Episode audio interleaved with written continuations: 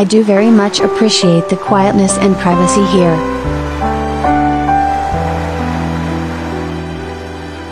I do very much appreciate the quietness and privacy here.